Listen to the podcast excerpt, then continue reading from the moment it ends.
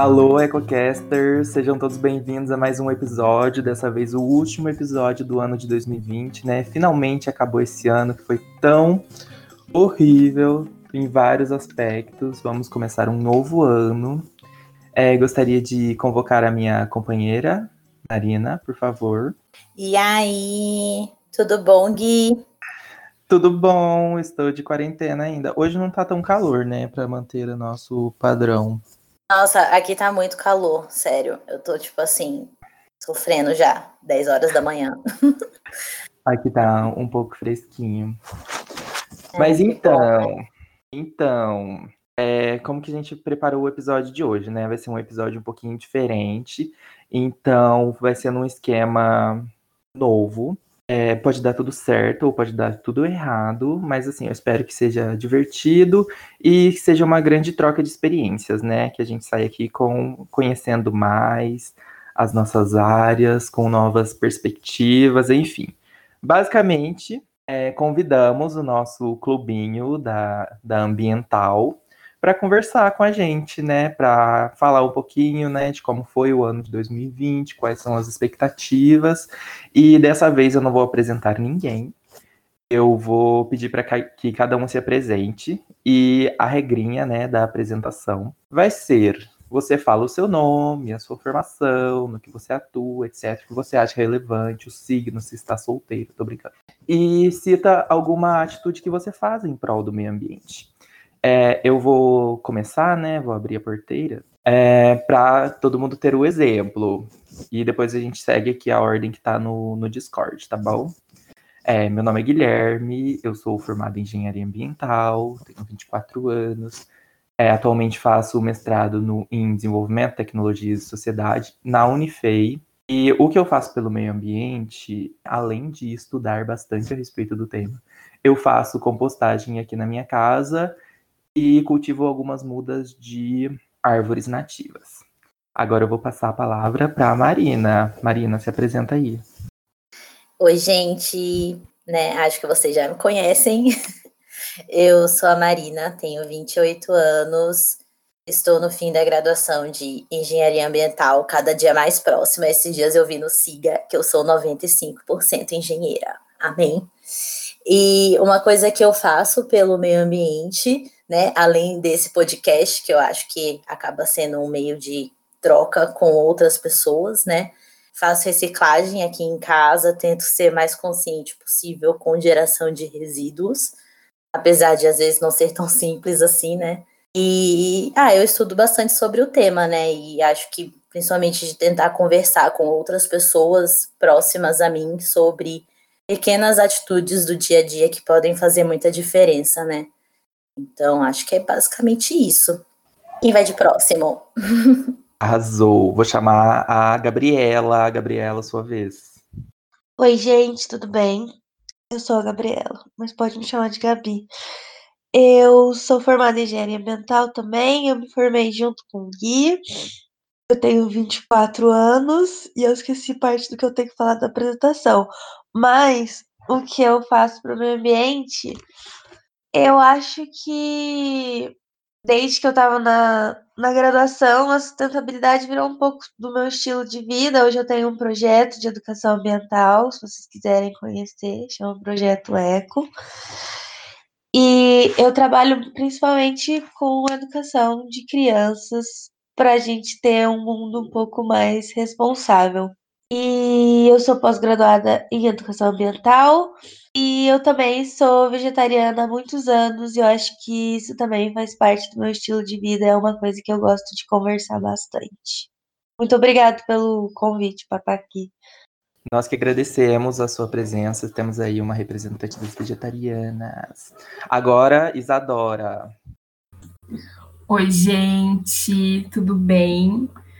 Então, é, eu sou Isadora, tenho 22 anos, quase 23, que o meu signo é de aquário, então mês que vem eu já faço aniversário. É, eu sou social media do EcoCast, então quem conversa com vocês lá no Twitter sou eu, que faço alguns deboches, algumas brincadeiras. Eu espero que vocês gostem né, da, do, dos nossos tweets. É, eu faço biologia na Unifei, eu estou terminando o curso de licenciatura em biologia na Unifei. É, a temática ambiental, ela sempre está muito presente no curso, seja de forma mais direta ou indireta, e é um tema que sempre me chamou muita atenção, né? E aí, o que eu tenho feito? Uma primeira observação que eu, que eu queria fazer é que, assim, em casa a gente sempre separou o lixo, né? O lixo orgânico e o lixo reciclável. Então, assim, desde muito criança, isso é muito normal para mim, separar as coisas secas, né? O que dá para reciclar, do que não dá para reciclar. E aí, eu vim fazer faculdade, fui morar com a minha avó. E lá na minha avó é, tipo, tudo no mesmo saco. E aí, eu, gente, como assim, né? Não, vamos começar a separar o lixo. E aí, a gente comecei esse trabalho de separar o lixo na casa da minha avó. E aí, esse ano, me aproximei bem da questão ambiental. O meu trabalho de conclusão de curso é sobre educação ambiental na universidade, no, nos cursos de licenciatura, fazendo uma análise como se dá a educação ambiental, como a gente forma professores e educadores ambientais críticos. E eu estou muito feliz, a primeira parte do trabalho já deu super certo, já já foi muito bem avaliada e, e foi um mais um pontapé para eu continuar nessa área, para eu continuar esse trabalho que é tão, tão maravilhoso. Ai, que tudo! Seja bem-vinda, Isadora. Isadora tá aí por trás das nossas redes sociais, né? Então, quem tá conversando aí, tá conversando com ela. Agora, a próxima, a professora Maria Rita, dona e proprietária da Unifei. Tô brincando. Oi, gente, é um prazer estar aqui com vocês hoje, nesse último episódio. É, antes de falar um pouquinho aí a respeito de, de mim, eu queria dizer, é, é, que eu falo nos bastidores, mas eu acho que é a hora de, de poder oficializar isso, né?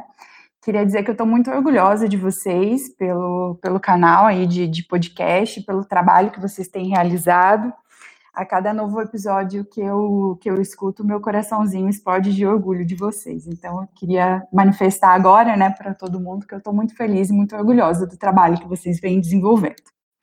Bom, eu sou a professora Maria Rita, eu é, sou formada em engenharia ambiental, doutora em ciências da engenharia ambiental, trabalhei alguns anos na Universidade Federal de Uberlândia e estou indo aí para o meu terceiro ano aqui na Universidade Federal de, de Itajubá. E eu trabalho é, com políticas, políticas públicas, políticas ambientais públicas, né? E especificamente trabalho aí com licenciamento e avaliação de impacto ambiental. E aí, de certa forma, eu acho que a minha grande contribuição em, em relação ao, ao meio ambiente é, vem de encontro com a minha profissão. Então, eu entendo que o papel que eu ocupo profissionalmente, ele é o meu espaço, de certa forma, de, de militância. Então, é, ao dar aulas né, para os meus alunos, eu tento trazer muito essa questão da reflexão crítica em relação, em relação a, a, tudo, a tudo, né? Em relação a tudo que a gente vive e em relação à questão ambiental, questionando um pouco desse modelo de, de desenvolvimento e o que, o que a gente quer né, no meio de tudo isso. Então, eu acho que a minha principal contribuição, e aí, eu, mais uma vez, né, sou, sou privilegiada, é, eu tenho oportunidade de, de, com a minha profissão, tentar contribuir aí em relação ao, ao meio ambiente. É, ainda profissionalmente, esse ano, além do, de, de poder estar, né, ter tido a oportunidade de estar com vocês aqui nesse, nesse podcast, é, eu tive a oportunidade de desenvolver um projeto de extensão muito bacana, e aí essas ações de extensões fora da universidade, eu acho que elas são extremamente importantes. E eu, junto com a professora Márcia Viana e alguns outros alunos da universidade, a gente teve a oportunidade de desenvolver um, um curso de capacitação para os gestores ambientais municipais. Então, foi, foi bem bacana se aproximar aí das pessoas que trabalham nas nas prefeituras aqui ao, ao redor de, de, de Itajubá, as pessoas que trabalham nos conselhos municipais de meio ambiente, então foi aí uma oportunidade bem, bem bacana, que eu espero conseguir é, repetir a dose uh, em, em 2021. E aí, falando um pouco de ações individuais, eu acho que é uma, é uma luta no dia a dia, né, em relação às ações que a gente pode ter, né? Seja pensando aí na nossa alimentação, seja aí pensando em relação aos nossos, a produção, a como separar, né, a produção dos, dos nossos resíduos, mas eu tenho buscado, e aí, enfim, é, é uma batalha diária, e às vezes eu saio vencedora, às vezes eu saio perdedora, que é de repensar no nosso dia a dia o nosso padrão de consumo, né? Até que ponto a gente precisa de tudo que a gente consome, até que ponto isso é para poder, de certa forma, trazer é, melhoria né, da nossa qualidade de vida, ou até que ponto é consumismo e, e, e influência mesmo de, de, de, tudo isso que a gente vive ao redor. Então, tenho tra tentado travar no meu dia a dia essa, essa batalha de pensar até que ponto o que eu consumo é porque eu preciso ou porque eu estou consumindo. Acho que é mais ou menos isso. O professor fala demais, né? Não poderia deixar de falar demais aqui também. Ai, Maria Rita, muito obrigado pela sua fala. Nossa, eu queria ser assim. Espero algum dia chegar onde você chegou. É, ficamos muito felizes né, com os resultados do nosso podcast, por isso que a gente está aqui encerrando esse ano é, com bons resultados né, dentro, da, dentro das nossas limitações e dentro das nossas expectativas. Estamos muito felizes também de tê-la aqui conosco. Agora, partindo para a última, é, representando a energia, Thalita Veloso. Olá, gente. Meu nome é Thalita. Depois da Maria Rita ter falado, é, a minha trajetória é bem menor, mas é, eu estou muito feliz de estar aqui compartilhando experiência com vocês. É, eu sou formada em engenharia ambiental, me formei no comecinho desse ano, e eu entrei no mestrado de engenharia de energia pela Unifei, né? É, esse mestrado ele é um mestrado acadêmico, então é, o que eu posso dizer é que a minha contribuição para o meio ambiente é, além disso que todos vocês já falaram, da questão do dia a dia, né, da gente fazer a reciclagem, ter um consumo mais consciente, né, é, o, meu, o meu trabalho, eu enxergo ele de uma forma um pouco diferente, né? Eu acho que, além disso, o, a sustentabilidade ela tem que ser enxergada de um, um âmbito é, geral, né? Então, a minha proposta desse trabalho no mestrado de energia é trazer a sustentabilidade no contexto de cidades, né? No contexto urbano e aplicar a questão da energia renovável, né, utilização de energia. Então, é, um, o meio acadêmico, eu acho que ele é muito importante também para essa questão de sustentabilidade, né, é, divulgação científica, como vocês fazem no podcast e tudo mais. É, e nesse ano eu estou trabalhando com um modelo de sustentabilidade para uma cidade mineira, né, uma cidade de médio porte, e a gente vai tratar de vários aspectos que envolvem energia dentro do contexto de uma cidade, trazendo a sustentabilidade. Então, vai ser um estudo que traga aproveitamento de resíduos para geração de energia, para outros tipos de, é, de contextos, é, análise do transporte urbano, né, o impacto que ele tem no meio ambiente, medidas para melhorar esse transporte, é, aproveitamento de energia solar no sentido de fazendas solares, é, energia fotovoltaica em geração distribuída e, o, e, e, um contexto geral né, do que a cidade tem de potencial para ser utilizado né, e reduzir essa, a, o impacto no, em gases de efeito estufa. Né? Então, eu acredito que é, depois de ter trabalhado com planejamento urbano no meu estágio, e isso me trouxe uma, uma vontade muito grande de desenvolver uma questão nesse sentido, sabe? É, enfim, eu acho que é isso. Eu sou, eu morei a vida toda na zona rural, então a minha questão com o meio ambiente é muito é, pessoal, né? Então é isso que eu tenho para dizer hoje. Espero contribuir com alguma coisa para vocês também. Observadora de passarinhos também, né? Sempre bom relembrar. Amo. Agora, todo mundo já devidamente apresentado, né?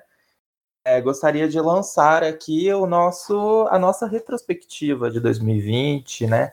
Perguntar para vocês o que, que vocês acharam do ano, é, como que for, quais foram as suas experiências. A gente pode aqui relatar que 2020 foi um ano atípico, muito atípico, bem desgastante. Temos aí Covid, de certa forma, né, relacionada com é, essa exploração da natureza que resultou em uma pandemia. Eu acho que é um sinal aí da, do nosso planeta falando, ó, vamos com calma que não vai, não, tá, não estamos dando conta. Tivemos aí grandes ataques às políticas ambientais, né, relembrando lá é, os nossos episódios do Konama, que já foram revogados, revogados novamente. É, queimadas no Brasil, né, em quantidades muito maiores do que nos últimos anos. Então, queria saber de vocês, né, o que, que vocês encontraram, né? Qual foi a, a conclusão de vocês a respeito deste ano? Quem que, quem que vai querer começar? Podemos começar? Fique à vontade. Eu Sua acho- casa. Eu acho que, eu acho não, tenho certeza que esse ano foi muito para a gente refletir, mas além da gente refletir, é muito difícil, né? Que eu, eu vou falar é, a gente precisa atuar mais, né? Como o próprio o próprio Teodomiro Santiago, da, o, o- criador da, da Unifei fala, né? Que a gente precisa revelar mais por atos do que por palavras. E esses atos ficaram muito mais difíceis esse ano por conta da pandemia. E como o próprio Guilherme já falou, a gente a pandemia mesmo se, se revela um grande problema ambiental, né? Eu fico me questionando é, do, dessa nossa relação com a natureza, essa relação exploratória, de que a natureza está aqui a nosso favor, para prestar serviço para a gente. A gente se dissocia muito da natureza. Eu acho que é, a gente precisa voltar às nossas origens, faz, per, pertencer mesmo. Nós somos, nós somos animais também, pertencer à natureza e, e realmente batalhar mais por coisas é, do, do, nosso do nosso interesse, porque, por exemplo, a gente teve, eu, eu, eu considero um, um grande problema ambiental o despejo de um assentamento do movimento Sem Terra aqui no sul de Minas, em Campo do Meio, um dos maiores produtores de café orgânico, e aquele assentamento, aquela região era um latifúndio, era uma, uma empresa desativada com, com uma dívida muito grande, e aí eles ocuparam a terra, deram uma utilidade para a terra, e uma utilidade democrática, né? Eles estão levando alimento para o povo, e aí vem é, o, o, governo desocupar aquilo de uma forma violenta no meio de uma pandemia. Então, assim, isso para mim foi um, um, é um problemão, né? Um problema enorme em relação ao meio ambiente, porque a gente precisa parar para pensar que existem os latifúndios que usam um monte de água, é, a produção de carne, né? Eu acho que a Gabi pode falar um pouquinho disso também, que produz muito, muito, muitos gases, muitas coisas ruins para a atmosfera. E como a Maria Rita também falou, o consumo. De onde a gente está consumindo? De onde vem o alimento que vem parar na nossa mesa? É, será que a gente não pode prestigiar mais os produtores locais? São coisas nessa linha que é, eu, a gente, eu espero que as pessoas tenham refletido em, em 2020 a gente bote para fazer em 2021. É, e outra coisa, né? Outra reflexão que eu gostaria de levantar aqui, que no comecinho, né, do nosso episódio, a gente foi falando, né, sobre algumas ações individuais que fazemos em prol do meio ambiente, né? Essas ações, elas são, de fato, muito importantes, mas a gente tem que ter em mente que o grande problema não está em torno dessa questão das, é, das nossas ações individuais, né? Tipo, vou tomar um banho de cinco minutos. Por que, que eu vou tomar um banho de cinco minutos, sendo que existe, sei lá, uma grande indústria agropecuária aí que gasta, sei lá, zilhões de litros de água na produção de um quilo de carne? Então, a gente tem a nossa consciência enquanto indivíduo, mas temos também que ter a consciência que existe um problema muito maior é, em torno do planeta todo, né? E esse problema ele precisa ser combatido de alguma forma. E aí estão as alternativas, né? Por exemplo, a produção orgânica, né? Em substituição é, dos grandes latifúndios, né? Produção familiar e por aí vai. Assim, quando a gente para para pensar, tudo gira em torno disso, né? Que nem a professora já tinha até comentado sobre os nossos padrões de consumo. É, tudo, absolutamente tudo. É, a gente vê que muitas partes de todos os problemas ambientais, assim, a gente que né, estuda mais a fundo isso, de alguma maneira está atrelado a algum tipo de consumo para produzir mais, para gerar mais lucro, né? Então é, é engraçado porque no fim acaba sempre caindo nessa, nessa questão, né? Então, claro que a gente tem que sensibilizar todos ao nosso redor o máximo que a gente puder, mas também é, é preciso que acho que a sociedade inteira tenha uma visão crítica e um olhar crítico em relação a isso, né? Mas às vezes, como que você vai, sei lá, exigir, entre aspas, disso da população que também não tem nem segurança de, so, de seus direitos básicos, né, como ser humano. Então, por exemplo, saneamento básico. Isso é um privilégio no nosso país, né? Então, assim, enfim, eu posso divagar muito tempo sobre isso, mas eu só queria fazer esse leve adendo. Eu vou aproveitar a fala da, da Marina, é, porque eu acho que no momento de dicotomia que a gente está vivendo, falar mal do atual modelo de desenvolvimento que a gente tem, na hora garanto que já recebemos o rótulo de, de, de comunista, né? Então, eu acho que a gente precisa é, cada vez mais ser, ser, mais crítico e mais reflexivo sobre as coisas e pensar que no mundo não existem duas caixinhas, né? Existem várias outras, existem, existe muita diversidade. E o que a gente está tá falando aqui é, não é fazendo campanha para comunismo, não é nada nesse sentido. O que a gente está falando aqui é que parece, né, por tudo isso que a gente está vivendo e por uma série de outros indícios, que esse modelo de desenvolvimento que a gente assumiu, baseado no capitalismo, não sei, parece que não está dando muito certo, né? Então, só, só queria pontuar essas questões, porque é, a gente está nessa, nessa, ou, ou, é, nessa divisão, né? Ou é um lado ou é outro lado. Eu acho que a gente precisa começar a ser mais reflexivo mais expansivo nas nossas ideias e nas diversidades de, de questões que existem. Então, só, só aproveitar essa fala para da Marina aí, para a gente poder clarear e refletir mais a respeito disso.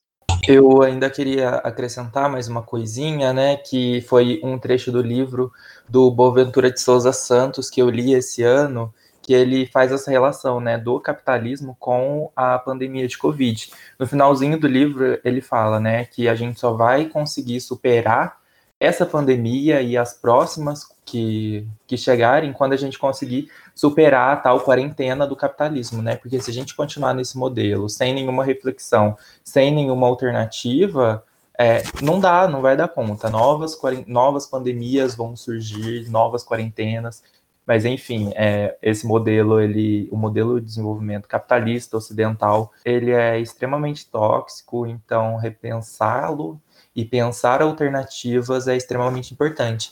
E uma coisa que eu acabei lendo também no decorrer do meu mestrado é que a gente não precisa acabar com o capitalismo para só depois começar a, a, pensar as alternativas, né? A gente consegue come, é, começar algumas ações, começar é, a implantar alguns modelos diferentes dentro do próprio capitalismo, para que dessa forma esse movimento consiga se fortalecer e a gente consiga mudar, né, passar para outra etapa. Aí, nesse sentido, entram as, as cooperativas, né, o que eu tinha dito, a agricultura familiar, então a gente tem que apoiar justamente é, esses modelos que são diferentes, né, essas, de fato, alternativas. Eu acho que essa é uma, é uma questão, e até o que a professora disse, que a gente precisa entender historicamente e num futuro próximo qual que é o impacto que a gente pode causar numa sociedade que acaba que está doente, né? Eu acho que quando a gente olha a pandemia, ela devia servir como um fator educacional e um fator de sensibilização para a nossa sociedade, e acaba que ela só causa medo, e o medo dentro dentro dessa lógica de mercado, dentro dessa lógica capitalista, ele é poderoso. E eu acho que a gente se propõe, a partir do, do que a Thalita, inclusive, falou, que a gente está aqui difundindo conhecimento. A gente está falando sobre temas diversos para chegar em cada vez mais pessoas. Então, até a forma como a gente fala e como que a gente atinge as pessoas é importante. Então, se a gente assumir um discurso muito próximo do acadêmico, muito próximo de outras coisas, isso pode setorizar cada vez mais. Então, esse trabalho que vocês estão fazendo é importante.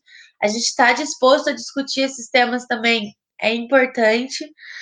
E eu acho que está na hora, sabe? 2020 deu tempo para gente refletir sobre algumas coisas. Para mim, foi um ano muito de me reconhecer dentro da minha situação, dentro dos meus privilégios, ver o que eu queria fazer com isso. Também foi um ano de muito sofrimento.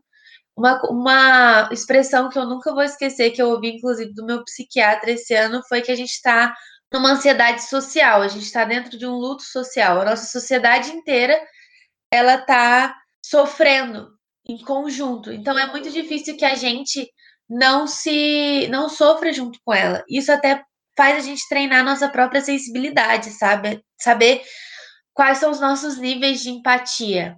E foi um ano em que eu li muita coisa, eu me senti e muitas vezes de mãos atadas. Eu acho que o que a Isa falou sobre a gente não conseguir agir em muitos sentidos. E também foi um ano em que eu aprendi muito. Acho que desde a questão do Black Lives Matter e toda essa questão de, de, de, como a pandemia funciona são coisas que não faziam parte nem do meu dia a dia. Então, por isso que eu acho que a gente precisa sempre estar falando a partir disso e de educação e de atingir novas e novas pessoas. Há muito tempo a nossa área de estudo o veganismo, inclusive, a sustentabilidade, eles deixaram de ser elitista, mas a gente precisa trabalhar em cima disso para tornar cada vez mais acessível. Bom, é, complementando isso tudo que vocês já falaram, né, nesse sentido de, de tudo que está acontecendo, na questão do meio ambiente, né, uma coisa que eu acho que complementa o meio ambiente, né, que o meio ambiente não é só mato, não é só bicho, a gente também faz parte, então, assim, é, esse ano ficou muito claro que a gente está vivendo numa, numa sociedade muito individualista, né, então, assim, a gente está sofrendo pela pandemia porque a gente está tendo aula EAD e tal, mas a gente é, tem um contexto de pessoas que estão precisando de auxílio emergencial e esse auxílio emergencial não está atendendo de forma é, significativa. É, as pessoas, até o fato de você se proteger para proteger o outro é uma questão que a gente está tendo um conflito muito grande no nosso país, né? É uma coisa que a gente vê que em, em outros países talvez tenha tido um, um efeito um pouco mais é, representativo. No Brasil, a gente não está vendo essa questão, né? A questão de você, é, até um, num contexto geral mesmo, né? Porque, assim, se falou no começo da pandemia muito assim, nossa, vai ser um momento para a gente repensar, renovar, as emissões reduziram na pandemia e tudo mais. É, mas é uma perspectiva pessimista minha, né? Mas parece que a gente está saindo da pandemia com. É, não, a gente não está saindo da pandemia, na verdade, né? A pandemia está no, no, ápice, né? E para, até, o, até o momento a gente não tem uma renovação de, é, de pensamento, de ações, né? É, o, que eu, o que eu vejo no dia a dia, principalmente aqui nas cidades mineiras, pequenas, né? As pessoas estão na rua como se fosse um dia normal, né? É, eu não estou vendo essa perspectiva de reflexão, sabe, que é tanto falada. É, então, esse ano, assim, para mim foi um ano, é, assim, um saldo do meu ano foi positivo, porque todo mundo da minha família, até o momento, está todo mundo bem, né? Mas é, foi um momento de parar para pensar e ver tudo que está acontecendo, e assim, no final a gente acaba sendo bastante pessimista nesse sentido, né? É, essa ação de divulgação científica foi uma questão que eu é, conheci muito mais esse ano, né? É, eu conheci muita gente, muito canal de divulgação que é muito importante, né, que, que faz essa ação e tal, é, mas ainda falta um incentivo muito grande, sabe, um apoio de pessoas mais importantes para fazer que isso chegue até é, a classe mais baixa, que ainda está passando pelo, por processo de pegar metrô lotado e, e etc. Aproveitando que tocou no assunto da divulgação científica, né?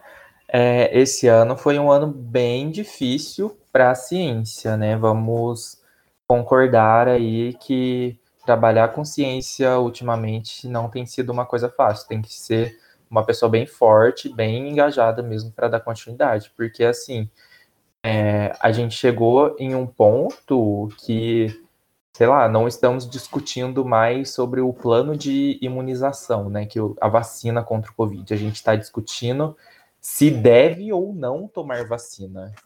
Que ponto é esse aqui? Que nível que a gente chegou, sabe? É um questionamento tão grande de sobre né, a, a ciência, né, uma, um medo tão grande em torno dela. Eu não sei em que momento, na verdade eu sei em que momento isso ocorreu, né, mas foi uma mudança, sei lá, uma mudança de conceitos muito, muito forte. Então, é uma coisa muito preocupante, né? Eu acho que existe um temor muito grande daquilo que é, acontece dentro das universidades, principalmente porque muita gente não sabe, né, não conhece, prefere atacar do que conhecer, não sei, que, que carrega esse tanto, tanto ódio dentro de si, né, para atacar. Mas assim, eu posso afirmar que a gente lá, tá todo mundo aqui, eu, Thalita, Maria Rita, Marina, a Isadora, a Gabi, que já terminou a pós-graduação, estamos lá trabalhando de alguma forma, né, para produzir ciência em favor da sociedade, de forma alguma para, sei lá, beneficiar o próprio vírus, como dissem aí, né, enfim.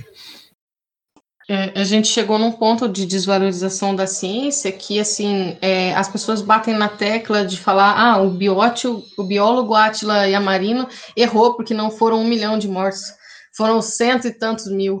É tipo assim, parece que a, a morte agora ela não significa nada, assim, para muitas pessoas, né? E parece que as tragédias, se elas reforçam o meu ponto de vista, não interessa quem está morrendo, não interessa o que está acontecendo. Eu só quero falar que eu estava certo, né? Isso é bastante preocupante.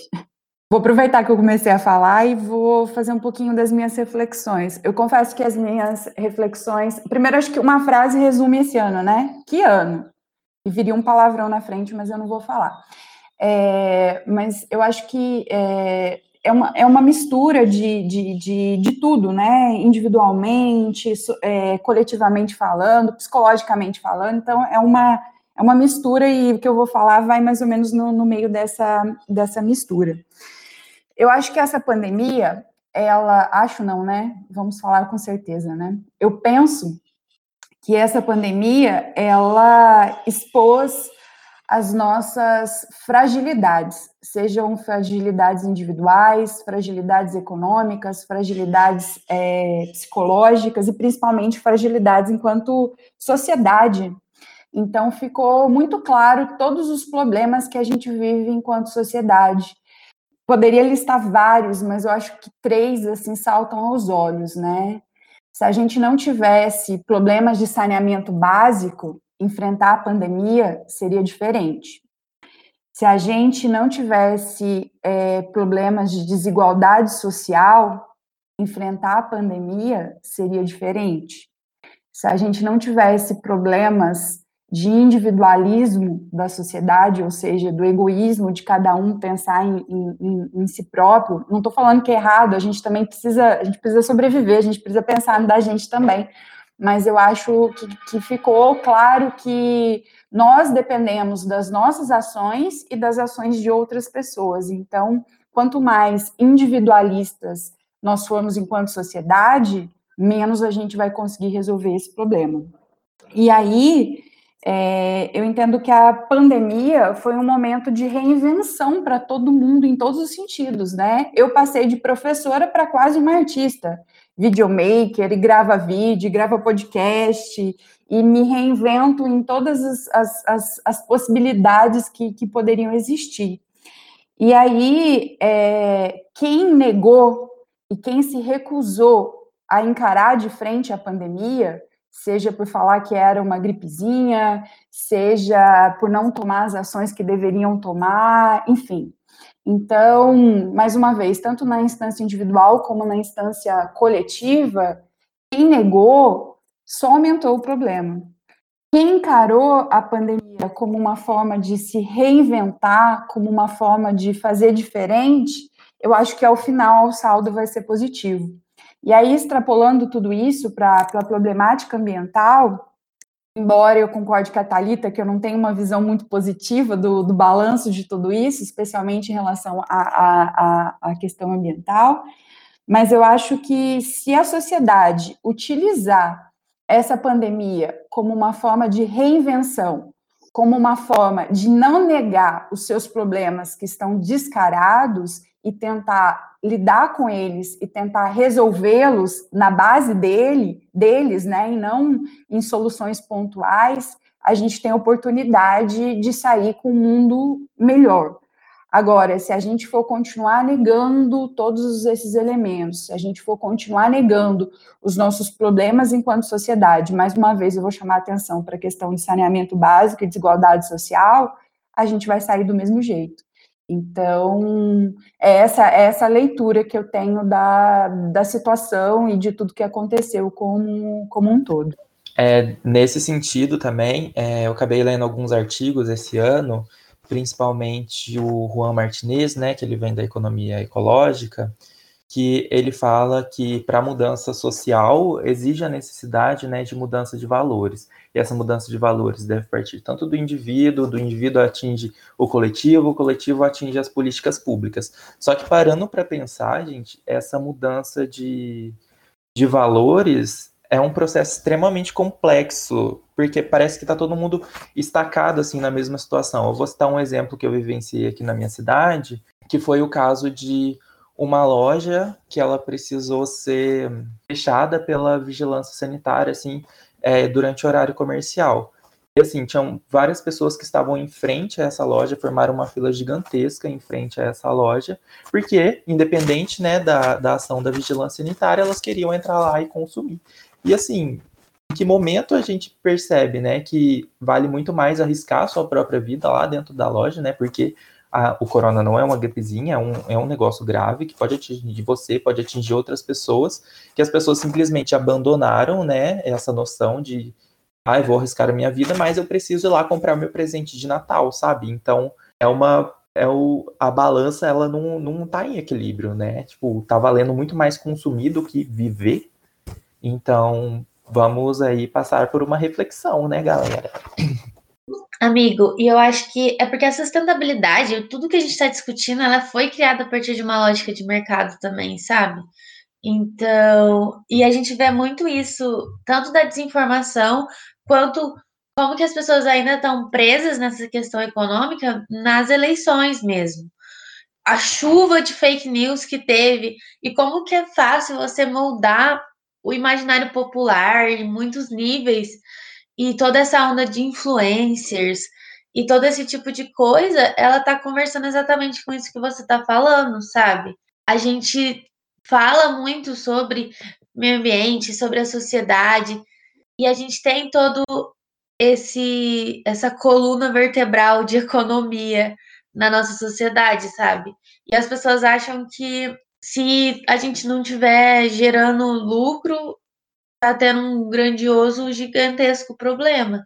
E aí é o que a professora falou também, a gente tem que pensar de uma forma individual, mas a gente não pode esquecer que a gente vive numa sociedade onde que tá essa linha tênue, sabe? Onde que tá o momento que a gente vai começar a pensar realmente coletivamente. Eu falo a gente porque eu acho que eu até no começo da pandemia, eu sentia tanto medo, tanto medo, que eu não conseguia produzir praticamente nada. Eu estava realmente com medo. Eu acho que esse foi um dos, dos momentos do meu ano, sabe? O momento de morrer, o momento de ter medo de morrer. E essa é uma coisa muito doida. Como que esse ano, até agora, falando dos nossos próprios anos, a gente focou muito na pandemia, sabe?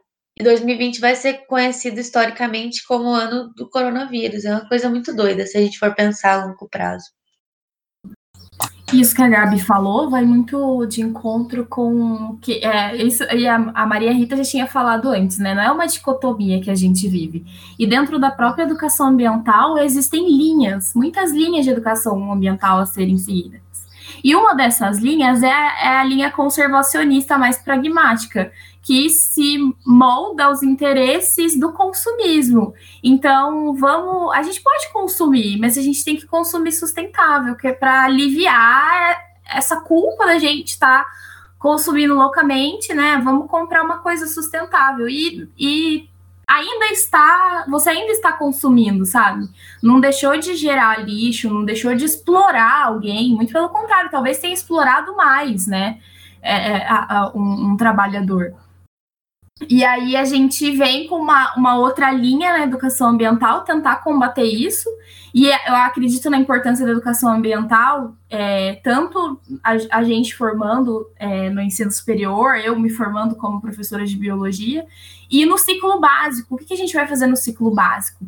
Porque essas pessoas é, não querendo botar uma expectativa muito grande, não tirando a juventude, da, da tirando a, a, infância, tirando a juventude desse, dessas pessoas, mas eles vão ser o futuro, o nosso futuro. O que, que, que, que a gente, hoje, como educador ambiental, eu, Isadora, como professora de biologia, vocês, como engenheiros ambientais, vamos fazer para essa, essa, essas crianças, esses adolescentes, terem uma visão mais crítica do, do nosso modelo econômico e do meio ambiente.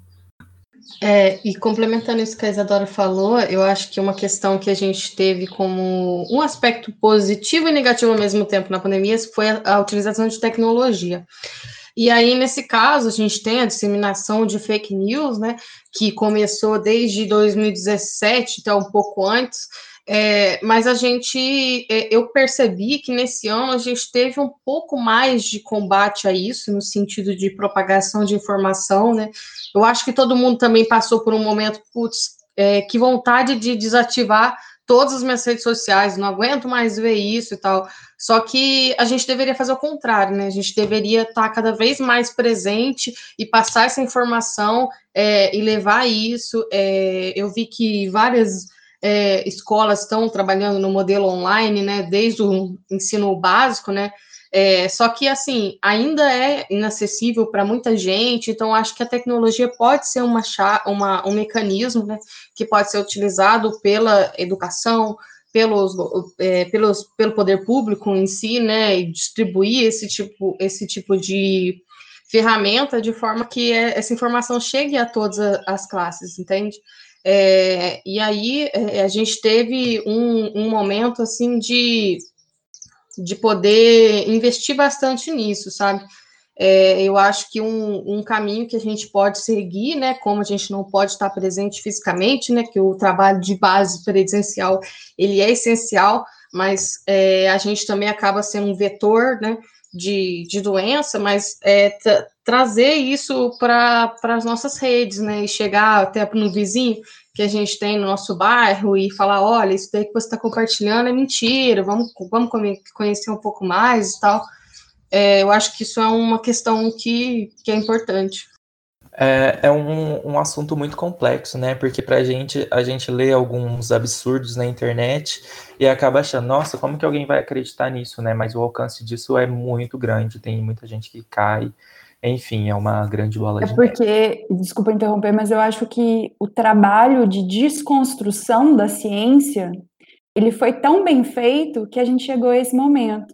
Então, é, a, tudo que assim, foi, foi, feito um trabalho tão grande de desconstrução de que a ciência pode é, nos ajudar, que é, colocar em xeque a ciência é, foi através da credibilidade que ela tem. Então, as discussões que a gente tem são discussões que não fazem muito sentido.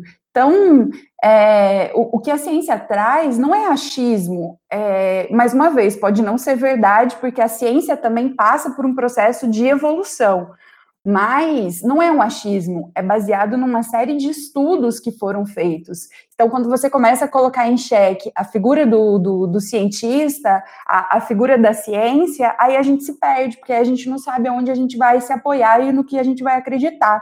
Então, essa, essa questão da, da, da, das fake news e todo esse trabalho que foi feito, a, temos que reconhecer né, que foi muito bem feito, porque é um trabalho de desmoralização da ciência, porque a gente não tem mais onde se apoiar, né? E aí a gente vai se apoiando em, em não sei, é, parece que perdeu realmente a, a base do que. É, não vou falar do que é verdade, porque parece que é, é muito forte isso, mas a, a, base da onde, da onde se apoiar, da onde a informação ela é, ela é verídica, ela tem um embasamento para isso. Então, é, essa questão da desconstrução da ciência que a gente está vivendo é bastante, é bastante complicado. É uma coisa que o professor Marcelo Correia falou com a gente em um dos episódios, né, que rolaram aí ao longo do ano. Que existem muitos formadores de opinião que têm uma dicção boa, que tem um canal no YouTube, que são super engajados lá, que acabam passando essa mensagem de qualquer forma, né, a forma que ele quer que seja passada, e muitas pessoas, né, acabam consumindo esse tipo de conteúdo. Gente, é, acho que já falamos bastante, né, sobre o ano de 2020, que, por favor, passe logo, não aguento mais, já chega. Gabi já disse que foi o ano marcado pelo, pelo corona, pela pandemia, não aguento mais. Quero ser vacinado aqui, ó, pode dar um, vacinar minha testa. Enfim, é, queria saber de vocês, né? Quais são as expectativas para 2021, para o futuro, com relação às questões ambientais, se vocês têm uma, alguma expectativa positiva, negativa. a gente tem aquela, aquela visão, né, que dia 1 de janeiro de 2021 o corona vai acabar no mundo, né? Mas não vai ser bem assim. Nossa, eu acho que todo mundo ficou quieto, porque eu acho que a gente não está conseguindo enxergar, infelizmente, muitas coisas boas, né? Em relação a, a em relação a tudo, o, o, cenário próximo, ele é um cenário, não é, é de, de, vai acabar tudo isso de ruim que está acontecendo, não, não é assim, não vai ser a, a, a, curto prazo.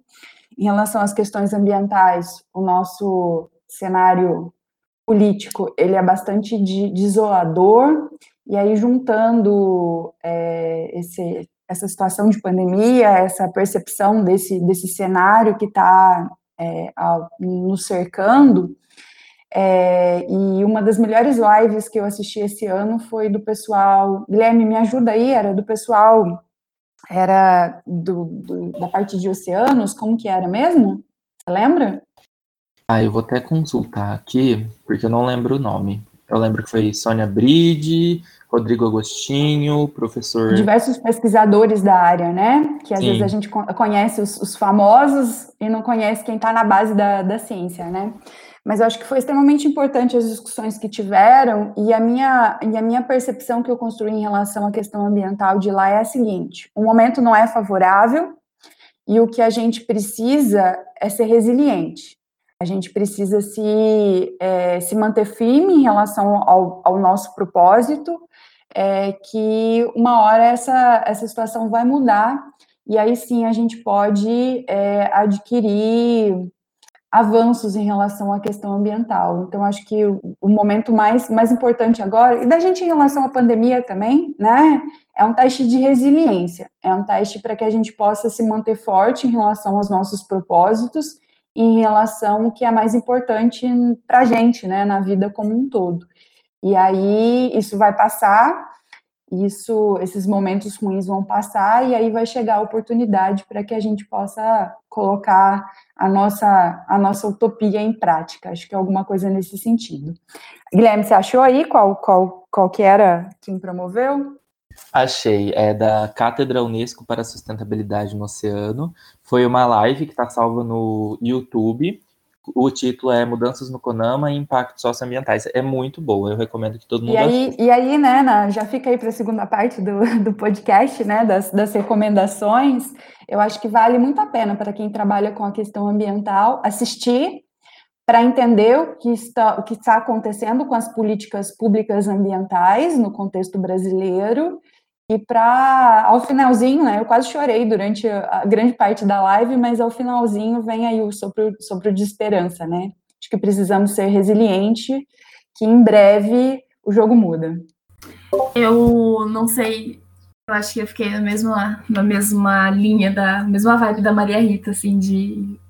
Foi uma pergunta que a gente não sabe responder, mas é, eu acho que eu desejo para as pessoas, para mim e para a gente que está aqui agora, é, como diria Paulo Freire, esperançar. A gente precisa esperançar, porque se a gente não, não tiver esse sentimento, se a gente não fizer, não tem outras pessoas que façam, não tem outra pessoa que vai fazer o EcoCast, que vai é, levar para dentro e para fora da universidade esses assuntos a gente precisa ter um pouco de. É, apesar de ser muito difícil, a gente precisa ter um pouco desse sentimento de esperança e, e sonhar um pouquinho ainda e se agarrar, sabe? É muito bom ter pessoas como vocês que vê que a gente não está no mesmo barco, que a gente está no mesmo barco, aliás, e que a gente está tá junto no bote salva-vidas.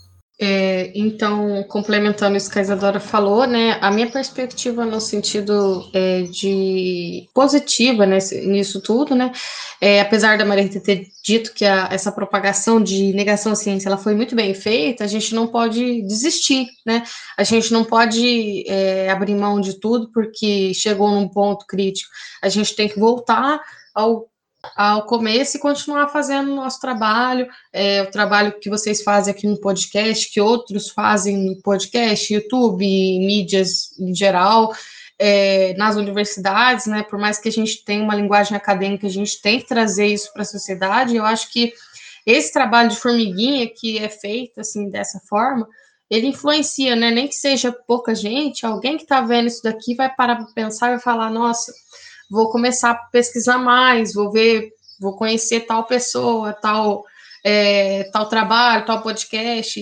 é, e aí também entra as nossas indicações, né, e começar a divulgar essas pessoas, né.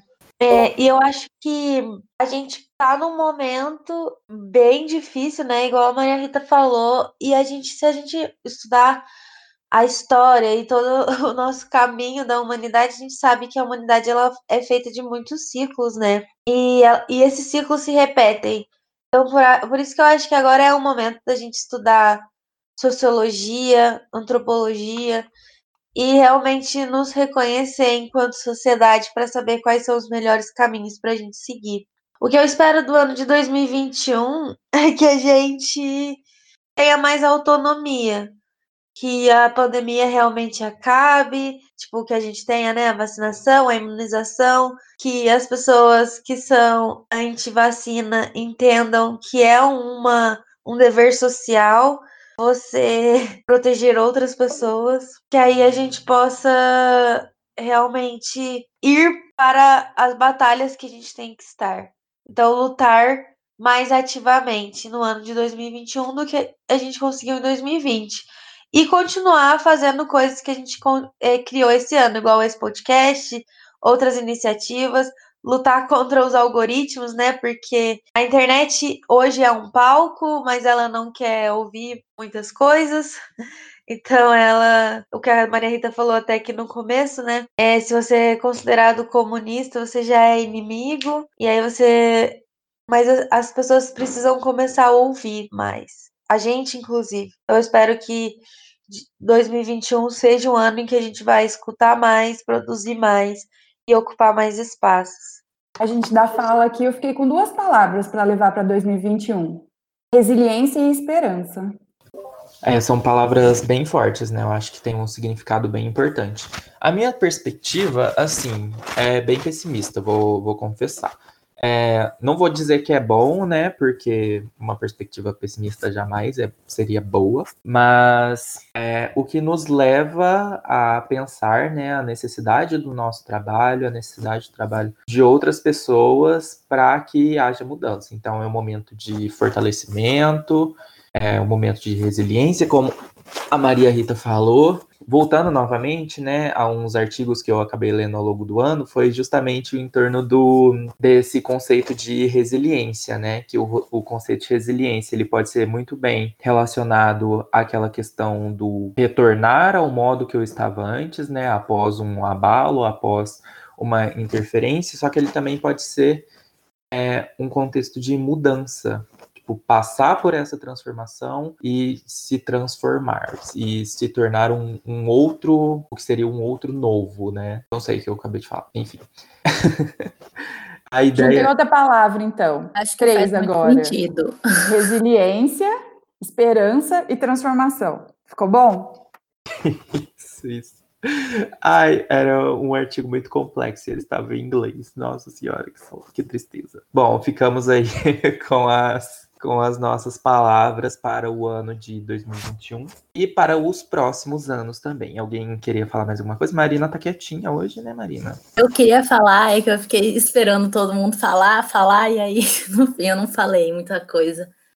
É que as contribuições estão muito boas é, e eu penso muito parecido também, mas eu acho, quando a professora falou resiliência, já tinha vindo na minha cabeça, realmente, eu acho que foi um ano que, né, a gente teve que se provar muitas vezes, né, porque imagina nessa condição da gente não sair de casa, da gente perder contato com as pessoas, que nem, né, nós ainda que estamos estudando, ficar longe do ambiente, né, de estudo dos professores e tudo mais, é, ficar longe das pessoas que a gente ama, porque a gente não quer contaminá-las, né, também, assim, eu moro muito longe do meu pai e da minha mãe, então, é, eu encaro realmente como resiliência o fato de eu e o Gui a gente ter feito um podcast, né, a, ambos também à distância, usando coisas normais para gravar, então, né, foi algo muito, muito importante e também mostra como a gente consegue se reinventar, né, então, eu acho que isso acaba sendo um grande aprendizado e algo que a gente leva para o ano, né, para 2021,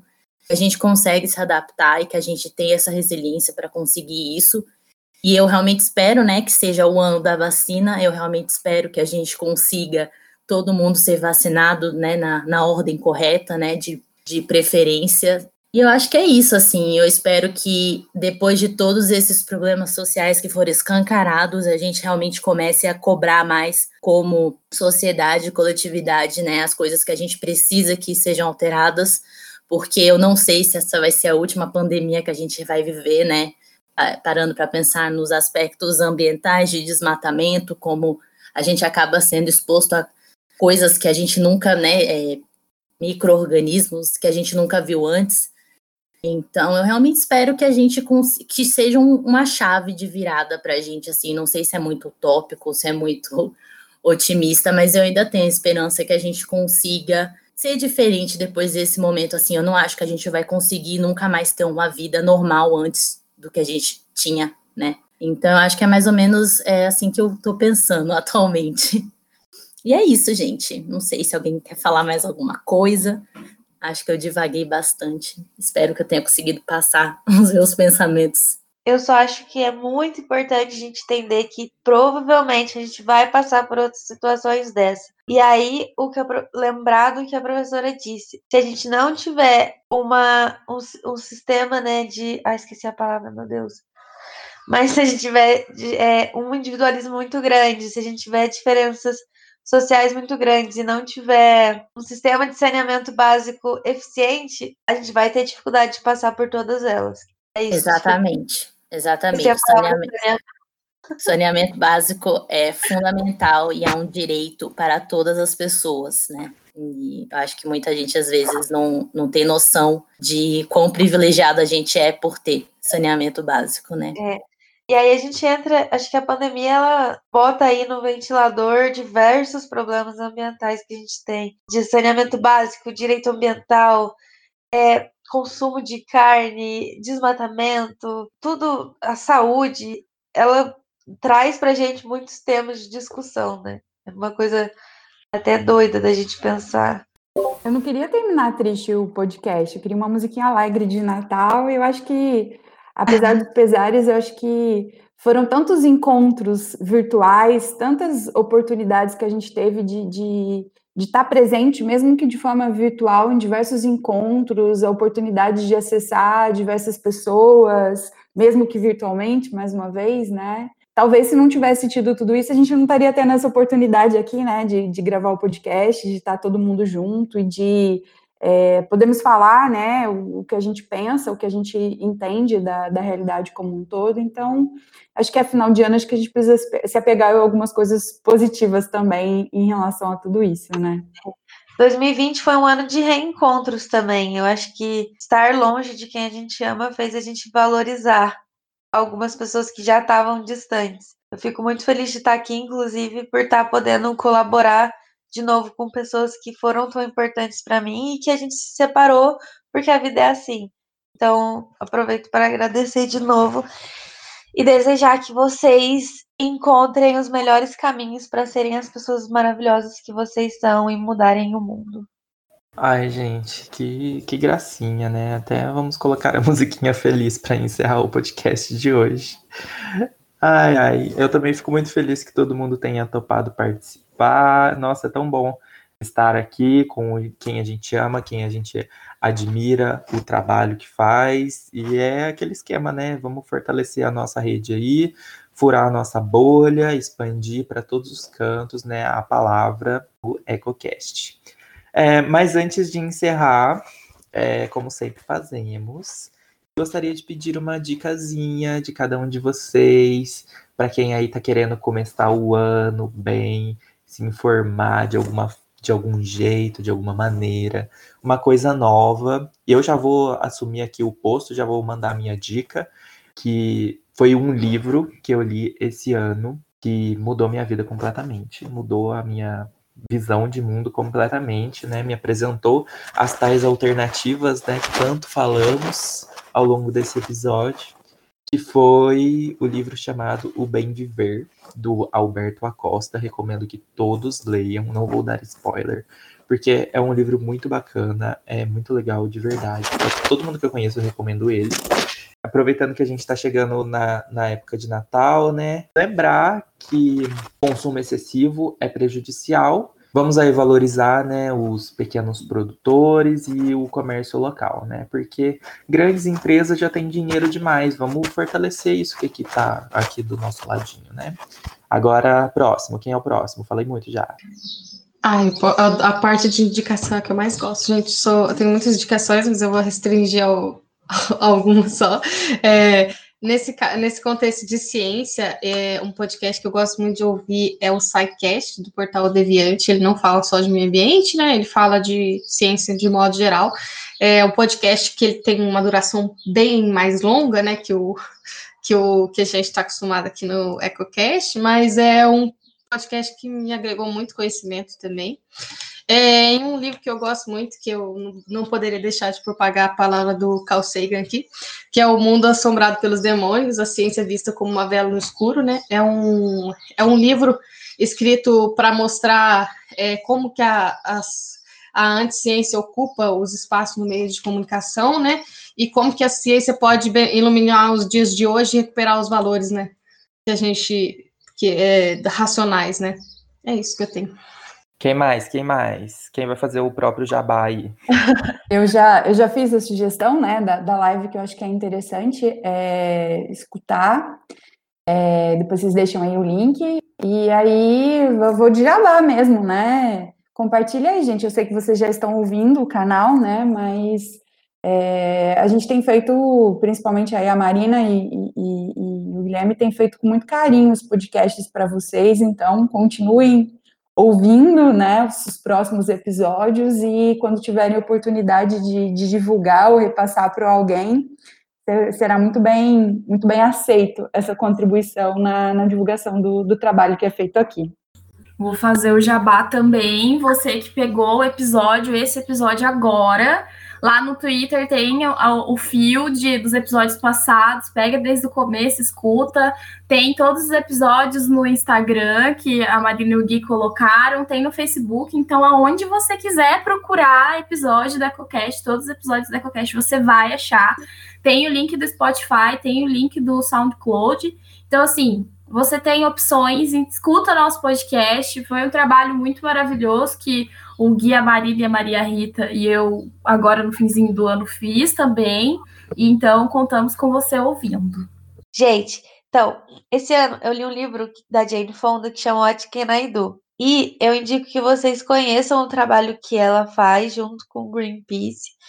Eu acho que esse livro me ensinou muito como que a gente pode se organizar localmente e depois de forma mais grandiosa e me inspirou muito. É um livro que não tem tanto fácil acesso, mas eu também escrevi sobre ele no blog do projeto, então se vocês quiserem conhecer um pouquinho, tem lá. E eu também indico que a gente consuma coisas que estão disponíveis na cultura pop para a gente se informar porque eu acho que é uma forma de mais fácil acesso às pessoas que não estão dentro do nosso meio. Então, eu indico, por exemplo, uma autora que chama Octavia E. Butler. Ela foi a primeira autora e mulher negra, né, a escrever ficção científica. E em 1800 bolinha, ela falava sobre 2024 e o que, que ela achava que o, mundo, que o nosso mundo ia ser. Então, eu acho que é uma perspectiva que a gente consegue ver quais eram os medos daquela época, quais se realizaram e como que a nossa sociedade realmente é mutável. Então, eu acho que a gente também precisa incentivar a literatura, né? Tanto livros de pesquisa, mas também livros que podem ensinar a gente é, enquanto a gente lê ficção. Gabi, vou pedir para você divulgar a página do seu projeto também, que você não, não mencionou. Gente, meu projeto chama Projeto Eco, escreve com K e H e ele é um projeto de educação ambiental. O meu objetivo é realmente tornar esse tópico mais acessível e mostrar como que a gente pode introduzir isso na nossa vida e que não é uma coisa distante das pessoas, é algo que realmente já faz parte do nosso dia a dia, que se a gente tiver mais atenção e tiver intenção, a gente consegue ir mudando localmente e depois realmente fazer uma mudança significativa. Eu falo sobre veganismo, falo sobre lixo, reciclagem, sobre a nossa relação com a nossa casa, que eu acho que também mudou muito esse ano. É, indico muitas coisas, indico hábitos para crianças, como a Isadora disse, eu também acredito que as crianças são o futuro, né? E que se a gente criar elas com mais responsabilidade, a gente está fazendo um serviço muito positivo para a nossa sociedade e para o globo. E é essas indicações que eu dei aqui também estão lá. Se vocês quiserem ler artigos, eu tenho o blog. É só procurar projetoeco.com.br. E eu agradeço muito esse espaço para poder divulgar o meu trabalho também. Como a gente falou, esse foi um ano difícil e a gente está tentando produzir e atingir cada vez mais pessoas. Gente, eu vou fazer uma recomendação que é meio óbvia, mas eu acho que, né, dado o ano que a gente viveu e, né, o próximo que tá vindo aí, a gente não sabe como vai ser. Lembre de cuidar de você mesmo, da sua cabecinha. Então, tirar aquele momento para fazer um skincare, sei lá, escutar uma música legal, fazer um yoga no YouTube ou buscar alguma coisa, né, para você se sentir mais centrado. Até porque, né, para a gente poder ser agente de mudança, a gente precisa também estar tá bem com a gente mesmo. Então, essa é a minha recomendação, né? Eu ia recomendar o EcoCast, mas já foi muito bem recomendado. E é isso. É, bom, gente, então o que temos aí foi isso, né? A gente fez uma baguncinha aqui, espero que seja bem aproveitado por vocês, que cada um possa refletir de alguma forma. Espero que tenham gostado do nosso episódio, que a gente possa construir um caminho juntos aí para o futuro, para 2021, que seja muito melhor do que foi o ano de 2020, né? E seguimos aí na luta. E por aqui encerramos o ano de 2020 do EcoCast. Feliz Muito ano novo, gente. Feliz ano Tchau, novo, gente. Galera. Muito bom estar aqui com vocês. Orgulho. Feliz ano novo para todo mundo, que possa ser mais leve. Feliz ano novo, gente. Feliz ano novo. Proteja suas vovós. Proteja suas vovós. Feliz ano novo. Tem aglomeração de festa de fim de ano, amados. Se cuidem e muita saúde para todos nós. É Use máscara. Passa o gel. Derrubem o capitalismo. Tchau, tchau, galera.